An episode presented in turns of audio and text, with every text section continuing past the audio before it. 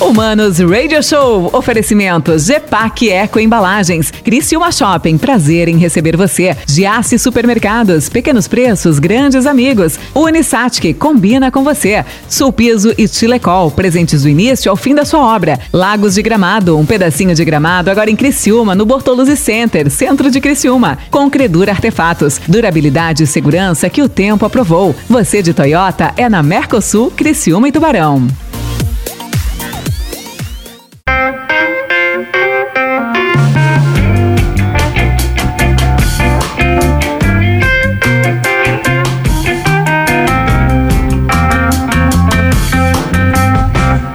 Manos. Mano Dal Ponte que vos fala. Manos Radio Show agora aqui na 92. A música nos conecta e as boas entrevistas também nos conectam. Muito obrigado pela sua audiência. Já sabe, de segunda a sexta-feira, eu, arroba Mano Dal Ponte, sempre com duas entrevistas inéditas. Aproveite e segue lá, arroba Rádio 925 FM. Você vai curtir todas as entrevistas completinhas também no Spotify, tem streaming, beleza? Procura lá Humanos Radio Show, você vai curtir tudo, tranquilo? E dando voz seguindo a bagaça aqui, eu tenho o prazer de receber ele, que é um amigo de longa data, o cara já tive o prazer de entrevistar tantas vezes, o cara já percorreu e correu o mundo, né, economista, escoteiro. Eu não sei se eu, eu conheço mais ele como escoteiro do que como economista. Celso Menezes, que prazer te receber. Tudo bem, Celso? Tudo bem, mano? É um prazer participar do programa da rádio, né? A última vez eu fui na, no programa da TV, que também foi muito legal. Tava vestido na TV? Foi, tava, foi, tava, foi oficialmente, tava. né? Eu e teu filho, filho com uniforme escoteiro. Ah, né? os dois, né, cara? Você, uma vez escoteiro, sempre escoteiro, Celso? É isso aí, uma vez escoteiro, sempre escoteiro. Não tem mais, cara, não tem como sair. Não, mesmo que tu saia, que tu não, não vá mais nas, nas nos, na, nos eventos, nas reuniões, né? Tu é sempre escoteiro, porque o escoteiro ele faz uma... O escoteiro é um movimento de educação, né? Mas o jovem que participa do movimento escoteiro, ele faz lá uma, uma promessa de viver a vida sobre uma conduta moral, né? É, sendo uma pessoa com princípios, com valores. Então, mesmo que tu não esteja frequentando o escotismo, essa, esse propósito de ser alguém que agregue a sociedade, ele permanece. Tem muito amigo teu que não seguiu a promessa. Tem, às vezes até a gente mesmo, não sei. Dá uma quebrada na promessa? Dá uma quebrada, né? Não, mas faz parte, né? Mas a vida parte. é assim, mano. A gente se fosse é, a virtude das pessoas não está em fazer tudo certo, a virtude das pessoas está em buscar fazer tudo certo, porque tentar claro, errar menos, né? Mais ou menos isso. É, tentar, porque é claro que tu tem vontade de tomar uma cerveja às três da tarde na segunda-feira. Não, não tem quando. problema nenhum isso aí. Né? Mas se tu tá lá pode. trabalhando, se tu não estiver trabalhando, pode, né? É, é, que depende, né, cara? Na Alemanha, cerveja não é problema, né? Você não. viaja o mundo todo. Então, é. é. que no Brasil eles criaram um problema. O problema do brasileiro que... é que ele não toma uma, né? Ele vai tomar três. Sim, mas tu sabe que há mais ou menos uns quase uns 20 anos atrás, eu tinha um sócio, Marcelo Serpa, alemão, alemão brasileiro, né? Mas tá. lá de Blumenau. E aí nós fizemos uma, uma rotina lá no nosso escritório que toda sexta, depois do meio-dia, era liberado tomar cerveja. Então a gente trabalhava na sexta-feira tomando uma cerveja. Era nosso. Era. Nunca deu problema. Eu rendia normal. Rendia, não, aí era. É que o problema, saborear, o problema né? não, não é uma, né, Celso? O problema não é uma. É, Se você tomar uma com os amigos aqui, tá todo mundo bem, tá todo mundo feliz. Aí quando fica três, quatro, cinco. Sim, aí, claro que sim. Tá, vem cá, Celcinho. Você, além de escoteiro, você é economista, trabalha com tantas empresas. A última vez que eu lembro de você, você estava com a Elizabeth lá para os Estados Unidos. Como é que foram essas transições na sua vida, cara? Então, eu, eu comecei a trabalhar com como executivo de empresa muito por acaso, assim. É bonito esse nome, né? Executivo de empresa, é, cara, bonito pra caramba. É, exato. É, porque tu tens várias funções ali dentro, né? Mas assim, vamos botar tudo dentro de um bolo que é o executivo de empresas. É, foi em 2002 quando um amigo meu me falou assim: ah, a Portinari ali tá precisando de alguém que fale inglês. E eu sabia falar inglês e, um monte de gente se candidatou, ninguém sabia falar inglês. E isso até hoje é assim, tá? Quando abre uma vaga para assistente de vendas no comércio exterior, alguma coisa assim. Tem poucos que falam? Muito pouco, muito pouco mesmo. E, e aí eu entrei nessa, nessa vida de executivo, trabalhei na Portinari por mais ou menos uns oito anos. Depois eu trabalhei um período curto numa indústria de, de São Paulo chamada Giotoco, que era uma indústria muito renomada na época de cerâmica. E por último eu fiquei quase 10 anos na Elizabeth, né? Manfredão não vem aqui, eu convido ele, ele fica me enrolando. É, mas é que o cara convidei... foi promovido a CEO agora. Ah, o Manfredão é. Agora vai mesmo, ficar difícil. Mesmo que não era, entendeu? Eu convidei ele pra ir na TV, ele fica me enrolando, me enrolou. Lá no avesso da, da época lá da, da, da, da Sua Maior, demorou a vida toda pra ir lá comigo, entendeu? Ah, cara. É, ele foi agora, agora ele voltou pra João Pessoa. Né? Agora não dá mais, agora acabou é, então. Ele vem aqui. Mas ele vem de vez em quando só aqui? Isso, de vez em quando. Mas tu sabe vem. que é mais fácil agora ele me dar entrevista, né? Ele vem de vez em quando, ele se programa. Isso, exato. Ele vem com direto. agenda, né? É, vem com agenda. É que essa unidade, a Elizabeth é uma empresa que ela tem, ela tinha três, quatro, cinco, seis unidades produtivas, uma de cimento e seis e cinco de cerâmica. É, ela vendeu. Ela fechou uma de cerâmica que era muito antiga. Ela vendeu a de cimento. E, e, e, essa de Criciúma é a principal operação da, do, do, Grupo Elizabeth. Mas a sede continua lá? Sim, a, a, a sede, sede, é continua lá. lá. É, os donos são de lá, né? Uma empresa privada. E aí ele nessa promoção para CEO, então ele foi lá para para matriz, né? Mas pela importância da indústria aqui ele vem, vem de vez em quando aí. Eu vou mandar um WhatsApp para ele, quero ver se é, ele vai manda, vir aqui. Manda, manda. Eu vou mandar um WhatsApp para ele é, dizendo que tu pô, reclamou. Tá me enrolando, entendeu? Participava do programa, é, mandar uma mensagem direto e não vem aqui. Vou dizer que, tu, que ele me deixou numa saia justa aqui, justamente, que eu fui cobrado. É, justamente. Mas você não tá, Mana Elizabeth? Eu tô. Você tá como o quê? Consultora? É, isso, exato. Consultor ah. é bom, não faz nada, né, cara? Não, cara. Só dá opinião, não faz merda nenhuma. Pô. Não, consultor é ótimo, cara, porque assim, tu, o teu tempo rende, mano. Quando tu tá lá numa função de, de gerência ou de diretoria, é, eu te diria que 70% do teu tempo em horário de expediente é atendendo outras pessoas. Atendendo demandas até que não fazem parte da Exato. tua função, né? As pessoas sentam ali e falam, Celso, eu tô com esse problema, eu tô com essa questão, e aí tu, tu fica juntando pontas, né? Tá. Então, ó, fulano, vamos falar lá com o ciclano da produção para resolver isso. É, e por aí vai. Agora, quando você é consultor e trabalha no seu próprio escritório, que é essa experiência que eu tô tendo há, há algum tempo aí, alguns meses, o trabalho rende e sobra tempo, cara, porque tu tem que se concentrar ali num planejamento, numa planilha e não tem ninguém te interrompendo. Então, quando tu vê, tu já fez, fez bem melhor do que faria no escritório. Você não se preocupa com problemas, né? Muito na verdade, se preocupa com os problemas que você precisa resolver, né? Exato. Não aqueles de Porque demanda. as demandas são muito específicas, não surgem emergências para um consultor, né? As emergências acabam ficando com os executivos. Você sabe a história do consultor ou não das ovelhas? Já te contaram essa? Não, não conheço. Posso contar? Pode, por favor. Vou contar para você. Eu corro risco de ser odiado depois disso, mas só para você levar isso pro resto da vida, já que você é consultor, né? Conta a lenda, conta a lenda. E aqui no interior, aqui, vai, interior aqui da perto da Nova Veneza, tinha um senhor, um pastor com muitas ovelhas, né? Tinha muitas ovelhas, tal. E de repente para um bacanão do lado do senhor com o seu é. carro importado, né? Híbrido agora que é bonito ser Sim, híbrido e tal. É. Dá aquela, aquele freado, desce, olha pro senhorzinho muito humilde, né, o pastor, e diz assim: é, se eu adivinhar quantas ovelhas o senhor tem aí, você, o senhor me dá uma ovelha? Aí o pastorzinho muito humilde fala: ah, te dou, né? Aí o bacana pega o seu celular, faz uma foto satélite, divide os pezinhos por quatro uhum. e tal, e se dirige ao senhor e diz assim: senhor, senhor pastor, o senhor tem 1.832 ovelhas neste rebanho. E o pastor apavorado olha para ele, né? Ele assim, acertei? Acertou. Ah, posso pegar a minha ovelha? Ele assim, pode. Não, nós combinamos, não combinamos?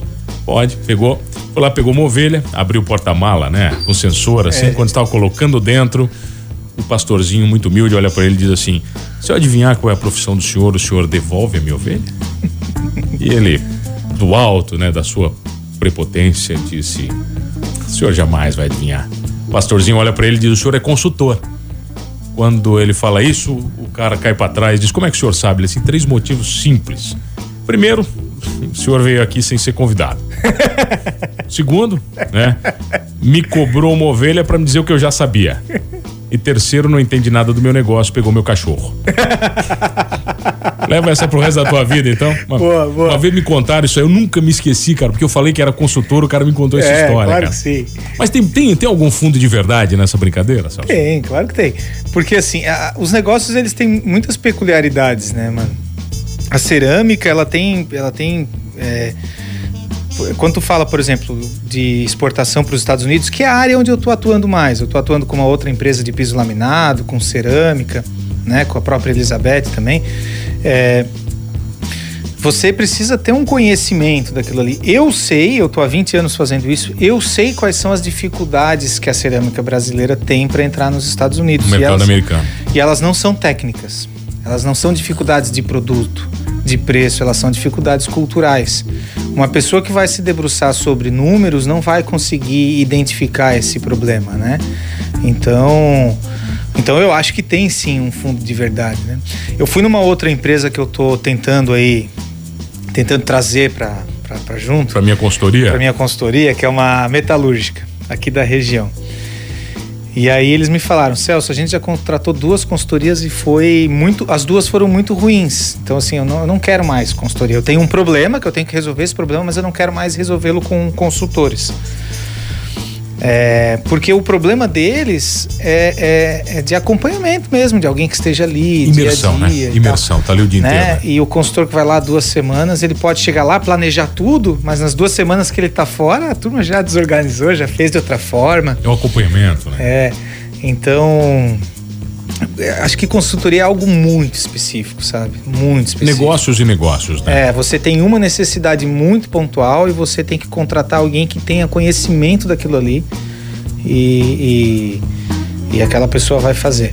Né? É, se você vai contratar uma pessoa que não conhece, que nem esse aí que não conhecia de ovelhas, não vai dar certo, né? Não vai não saber a diferença do cachorro da ovelha, não vai, não vai conseguir agregar nada no negócio. Mas qual foi a dificuldade que você teve no mercado americano, cara? A cultura do brasileiro, mano. Mas a cultura que, no que nós vendemos, do que eles compram lá? A essência do que nós somos? É, não, a, a, a base do negócio nos Estados Unidos ela tá na confiança, ela não tá na. No valor? Ela não tá tanto no valor. Sim, mas é porque o Brasil não tem nada de diferente de outros países, tá? Eu vou te dar o um exemplo específico da cerâmica. É, o que eu mais vi, vivenciei nesses, nesses últimos tempos aí são brasileiros querendo vender para os Estados Unidos porque o dólar tá alto, certo? Todo mundo quer, agora Todo tá mundo bonito. quer, beleza. Tá. Só que vamos, te coloca no lugar do americano. O americano produz 30% do que ele consome de cerâmica. O brasileiro produz 110% do que consome, sobra, certo? É, eles não. Então eles têm que comprar dois terços da cerâmica que eles usam. Então tu cria uma estrutura que não existe no Brasil, que são os importadores de cerâmica. No Brasil essa figura é muito rara, né? Um, o cara que importa uma coisa da Itália muito, muito específica, assim, é. né? É, então esse pessoal eles, eles têm um planejamento, eles, é, eles fazem catálogo, eles não, eles não, tu não chega lá. Aqui no Brasil tu vai numa loja de materiais de construção, se o cara gostou teu produto ele diz assim, não, gostei, me, me vê aí 300 metros disso para botar para vender. E o cara tem o estoque, né? É, e lá nos Estados Unidos não. Ele, ele fecha um catálogo anual, então ele compra para esse ano. Claro, ele vai comprando aos meses, mas a definição é uma vez por ano. Né? E então assim, você não pode, você primeiro tem que ter paciência. Porque se tu não entrar na coleção desse ano, tu só vai para ano que vem, né? E segundo, se tu vendeu pro cara, tu não pode deixar ele na mão, porque ele tá dependendo de ti para aquilo ali. Agora o que é mais importante de tudo, cara, é é que assim, tu imagina só, mano, se, a, se hoje chega aqui um indiano, poderia ser qualquer nacionalidade, eu vou usar não. indiano Vem aqui um indiano mal e mal falando português, tentando te vender um carro. Que vai vir direto do Brasil. Direto tem fábrica Índia, aqui no Brasil? Não, não tem fábrica no Brasil. Vem direto da Índia. Tu tem estoque aqui no Brasil? Não, não, vai vir direto da Índia no containerzinho pra ti aqui. Tu compraria, mano? Difícil, não. Né, Por que, que os caras vão comprar a cerâmica do Brasil vindo assim num containerzinho? Não é uma coisa que tu chega lá e tu fala para ele, não, mas olha, é barato. Isso não é argumento. É bom, isso não é argumento. Tu tem que ter, tem que ter confiança. Então tu tem que ir para os Estados Unidos e tu tem que ficar lá, entende? Tu tem que ficar esse ano, ficar no próximo ano, ficar no outro ano. Daqui a pouco esse cara vai pensar assim, putz, esse cara tá aqui há três anos já, vindo aí me visitar de vez em quando. Não tá, não tá me enrolando. Não né? tá me enrolando. Esse cara é bom, esse cara é firme. E aí ele vai começar a comprar de ti. E o brasileiro o que que faz? E aí é o principal problema do brasileiro. Vou montar uma empresinha lá nos Estados Unidos que nós vamos vender o meu produto lá. Aí tu monta a empresinha. Ela vai passar um ano dando prejuízo, dois anos dando prejuízo. No terceiro, o que, que o empresário brasileiro faz? Ah, fecha esse negócio aí, vamos estancar. Não sou louco, sou bom administrador. Tá dando prejuízo, eu vou fechar. E aí fecha o negócio. Aí, cara, tu botou por água abaixo tudo que tem. E, e, aí existe um estigma do brasileiro, né? E aí você vai contar qual é o estigma Sim, na, volta. na Eu volta. tenho o prazer de receber ele, Celso Menezes, economista, consultor e um eterno escoteiro num papo aqui no Manos Radio Show. É rapidinho, eu já volto.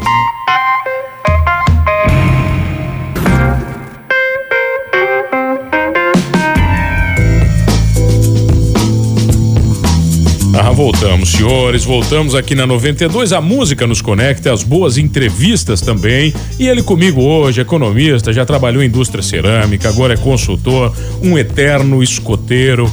Um cara de uma conduta ilibada, até onde eu sei, né, cara? A gente não conhece tudo. Celso Menezes, vem cá, seu senhor. Estávamos conversando sobre o estigma do brasileiro no exterior. Que estigma é este? Falando de negócios, né? Negócio, vai negócio. O vamos fazer um paralelo aqui no Brasil, quando a gente compra um produto ruim, primeira coisa que a gente fala é o seguinte, também, né? Chinês, certo? É, a indústria ela é tratada da mesma forma, né? Eles não vão olhar a caixa e dizer não.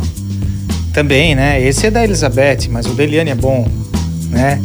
É brasileiro.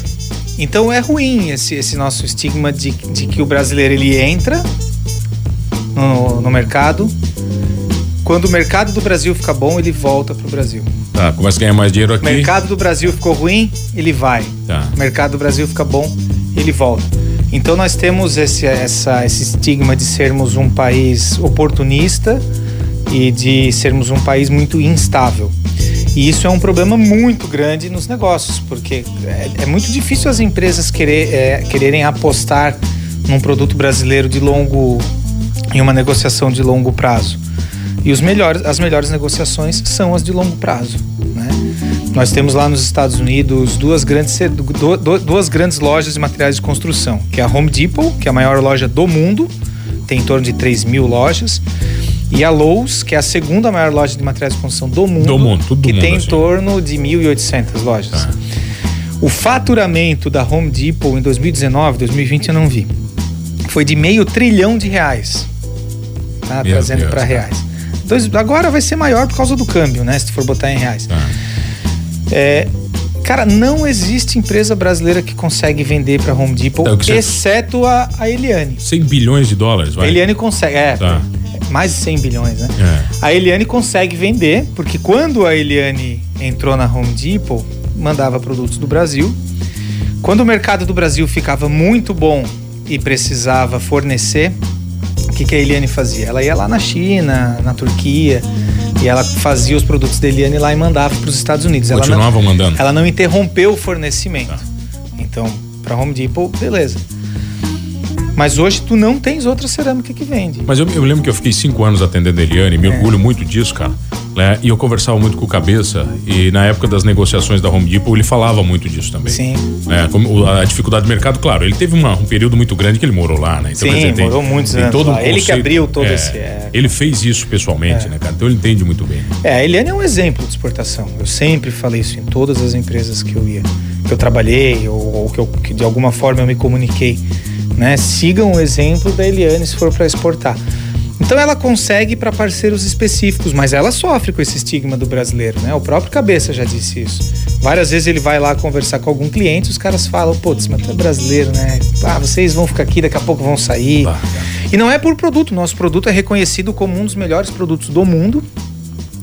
É, nós não somos baratos a ponto de ser uma, um produto chinês, mas ele, mas o nosso valor é, o nosso preço ele acompanha o valor que o produto tem. Né? Então o Brasil teria tudo para ser uma potência. E eu imagino que isso acontece em outros segmentos, porque é a cultura do brasileiro. O brasileiro não consegue esperar, ele não consegue fazer investimentos de, investimentos de longo prazo. Né? Todos os nossos investimentos são de curto prazo. Né? A gente precisa ver esse dinheiro rodando rapidamente. Quanto tempo você demorou para se acostumar com esse padrão cultural estando lá nos Estados Unidos? Cara? Tem, tem um período de é. adaptação até entender isso, né? Eu demorei, cara. Não, não. Olha, tô há 20 anos trabalhando com isso, pelo menos uns 10 anos para assim assimilar muito bem, sabe? É, porque, claro, de imediato eu já entendi que a questão não era preço. Fui lá com um produto bom, com preço, cara, que barbada. Vai comprar, vai ganhar dinheiro. Assim, de cara eu já entendi que não era esse o negócio. Né? É, mas eu acho que assim, para mas, mas, mas, durante muito tempo eu ainda fiquei naquele pensamento assim, não, eu acho que eles não estão entendendo, cara. Acho que eles não estão conseguindo ver pelo lado positivo, né? Até eu me entregar e dizer assim, tá, eu... não, eu acho que quem não está entendendo. Cara, eu passei isso também com algumas empresas de produção de telhas aqui da região, uhum. telhas esmaltadas. Sim. Quando elas tentaram entrar no mercado americano. É, eu me lembro que coisas bem parecidas é, o pessoal falava da gente lá. É. O estoque, criar e tá lá, entendeu? Bem, Sim. E não era, nunca foi preço também. Eles diziam, não é preço. Claro, não. Não, e tem outra coisa, sabe? Por exemplo, a cerâmica brasileira, é, existem alguns padrões mundiais que eles não são padrões escritos, eles são padrões de costume, que são os tamanhos, por exemplo. A cerâmica ela tem, ela tem tamanho 30 30, 45 por 45, 30 por 60, 60 60, 90 por 90. E o brasileiro cisma em fazer é, 33 por 33. Ah. 62,5 por 62,5. Ainda mais nos Estados Unidos, que é, é tudo padrão, né? Então, assim, então eles acham isso muito esquisito, né? Eles acham isso muito esquisito. E aí o, o, o que que o, o, industrial brasileiro fala, né? Não, mas é só conversar, só argumentar. Explica para ele que ele vai entender, mas não existe muita essa explicação, sabe? É, nós estamos indo para lá, né? Quem tem que entender a cultura deles somos nós, né, Exato, não claro. são eles. Eu não posso chegar na casa da pessoa. Eu, sei, eu usei muito esse exemplo na vida, né? Não posso chegar na casa da pessoa e dizer, olha, esse teu sofá aqui ele é muito ruim, eu vou botar um sofá roxo aqui ou verde limão. Não, mas é minha casa, não quero. Não, mas vai ser melhor para ti, né? Vai ser melhor para ti. Então, quando tu vai vender para fora, tu tem que vender o que eles querem comprar e não não exatamente o que tu quer vender. Claro, tu tens todo o direito de, de tentar, né? Mas sabendo dos tá, riscos. Quem quiser também te procura, procura o Celso Menezes para entender um pouco mais também. Isso. Você não isso. vai ficar revelando tudo isso. aqui ensinando a galera, né? Não, não, não. Tá, não, tá de sacanagem. É, eu acho até, eu nem pensei nisso, acho até que eu me excedi aqui. Celcinho, o pessoal te encontra onde, velho? Cara, eu, eu, eu tô na. Eu tenho um e-mail, celsomenezes.hotmail.com. Celso Menezes, o e-mail o pessoal usava bastante meio antigamente, né? Não, mas para quem estiver falando de negócios, é isso aí. Agora, para ver coisa de escoteiro e tudo mais, é na, nas redes sociais, né? Procura cara? lá, No vai. Instagram, Celso Menezes. Tá, com Pronto. Z. Com, com Z. Z. Menezes com Z e S, é isso? Exatamente. Celcinho, obrigado pela presença, bruxa. É sempre um cara, prazer ter você aqui. Olha, obrigado a você que está comigo todas as tardes aqui na 92. Tem mais entrevista, com certeza. E não esqueça de uma coisa, hein? Somos todos humanos.